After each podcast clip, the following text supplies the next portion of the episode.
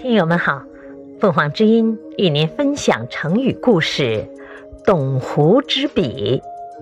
解释：后人对那些公正不偏、不因为个人的好恶或利害关系而捏造不实言论的人的称呼。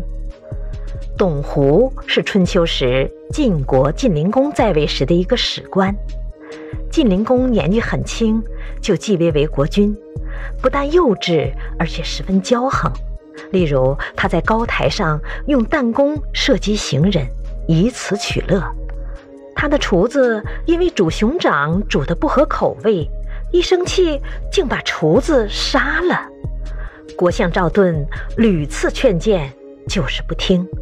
起初他还嘴上承认错误，表示愿意改正，不过说完也就算了。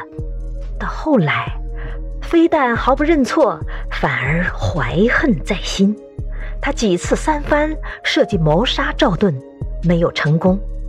赵盾看看形势很危险，只得逃出都城，暂时躲避到外地去。这时，赵盾的堂兄弟赵川，趁晋灵公在桃园里喝得大醉的当，密派心腹甲兵发动突然袭击，把晋灵公杀死了。赵盾得到这个消息，立刻赶回都城。另立晋成公为国君，继续担任国相，主持国政。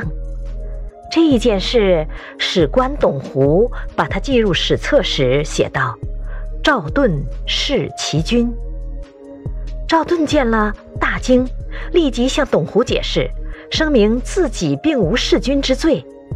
董狐说：“你身居相位，出走既没有走出国境。”回来也没有承办凶手，这弑君的罪名，你不负该由谁负？不隐晦任何人的错误缺点，有什么说什么，毫无顾忌，把真实的情况大胆公正地只写出来，这样的文笔就被称为“董狐之笔”。感谢收听，欢迎订阅。